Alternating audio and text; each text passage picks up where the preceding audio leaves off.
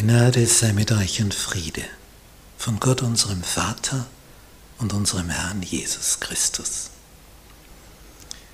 Wir studieren das prophetische Buch Daniel in der Bibel,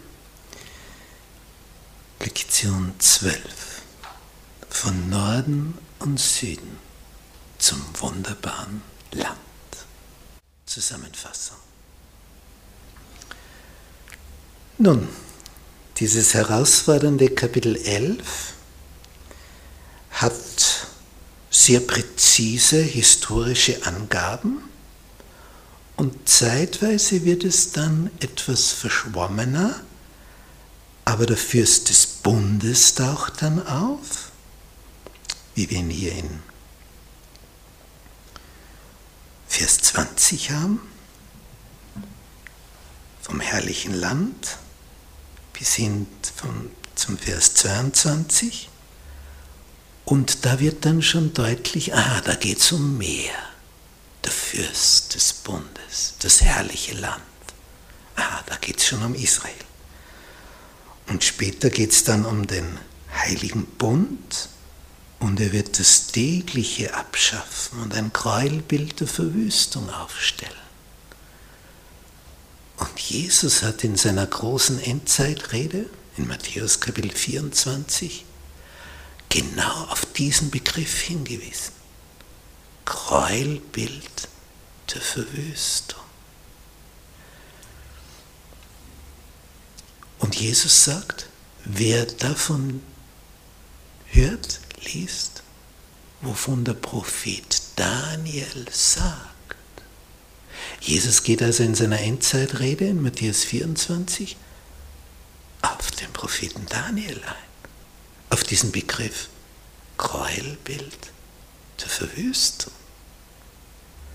Darüber werden wir dann im nächsten Teil noch etwas mehr hören, im Kapitel 12, was es damit auf sich hat.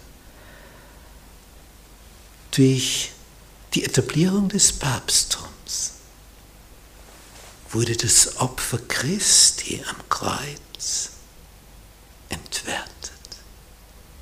Denn beim Messopfer wird aufgrund dieser Transsubstantiationslehre, die Substanz verwandelt sich aus Wein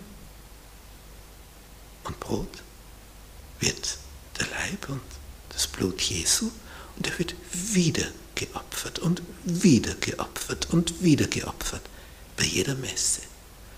Und das Papsttum hat sich so etabliert und gesagt, wir führen hier die Schuldvergebung durch. Wir haben das auf Erden geholt. Und wohl der Apostel Paulus im Römerbrief Kapitel 9 schreibt, dass Jesus sein Opfer, das ein einmaliges Opfer war, ein für allemal die Versöhnung und die Söhnung vollbracht hat wird hier das Gegenteil vollzogen. Es wird fröhlich weiter geopfert, geopfert, geopfert. Der weltliche Priester hier auf Erden hat also die Macht, einen Alkohol, Wein im Blut Jesu zu verwandeln. Zauberei. Was natürlich nicht wirklich passiert, aber so wird es vermittelt. Und gleichzeitig damit gesagt, wer jetzt davon nimmt, Kirche bestimmt, wer davon nehmen darf und wer nicht, nämlich eigentlich keiner. Du kriegst es gar nicht zum Trinken, du kriegst nur das Brot.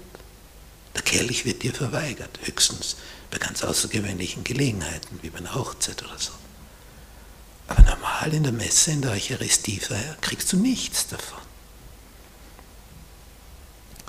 Die Kirche behält sich das Recht vor, Schuld zu vergeben, die allein selig machende Kirche. Ein Frevel gegenüber Gott, gegenüber dem Opfer Jesu, das die Söhnung vollbracht hat.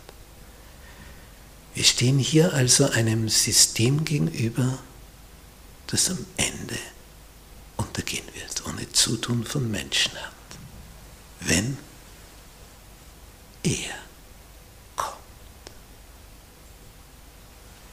er, der wirkliche Herr, der sich für uns geopfert hat.